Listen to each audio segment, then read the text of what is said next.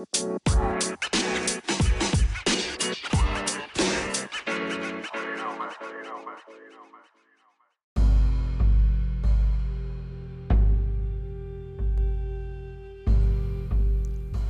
primer paso para perder el miedo a una multitud es saber contra quién nos enfrentamos. ¿Por qué le tenemos miedo a hablarle a tantas personas?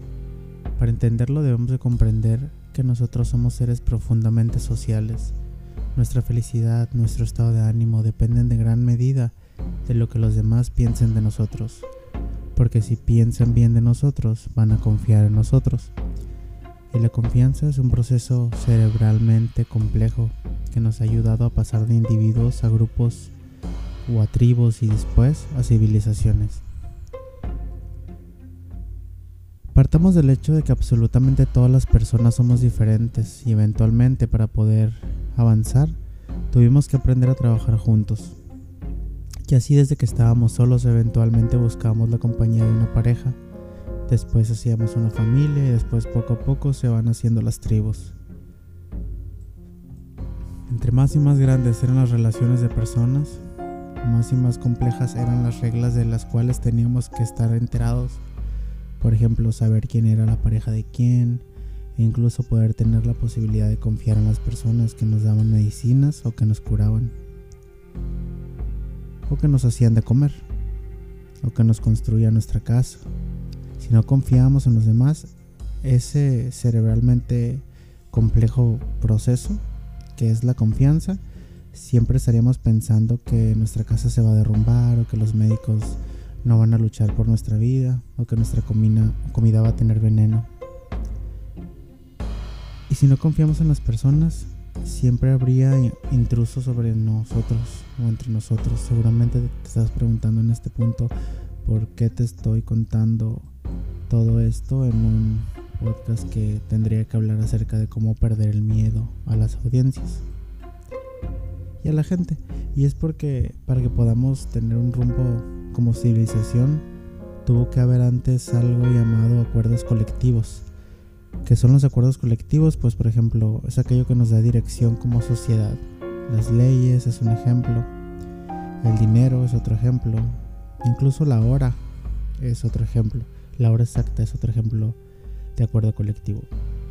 Y te digo esto porque detrás de cada acuerdo colectivo que tenemos como sociedad tal vez había un opresor o un líder detrás de eso que nos mm, estaba dando rumbo como sociedad. Y no quiero que pienses en los líderes clásicos como Nelson Mandela o Che Guevara o en algún opresor como Hitler. No, no pienses en esos líderes.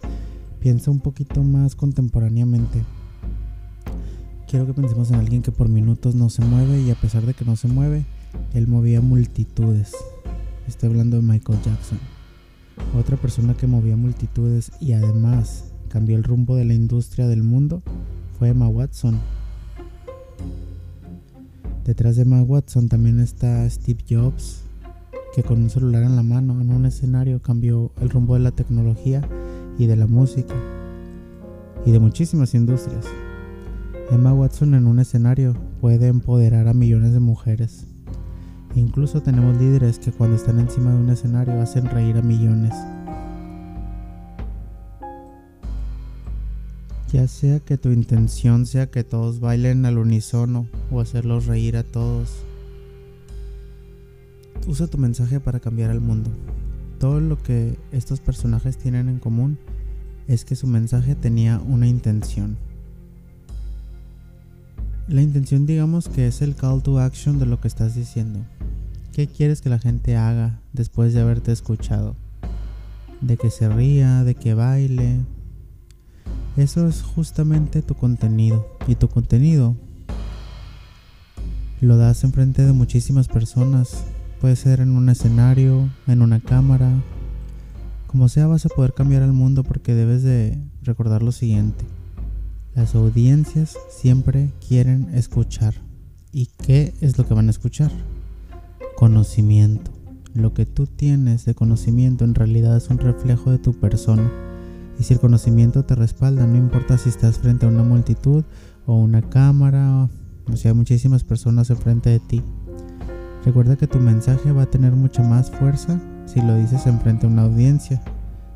Las audiencias se empoderan porque son muchísimas personas dándote su confianza para algo, ya sea para hacerlos reír, para hacerlos bailar o para dar un mensaje súper importante y trascendente.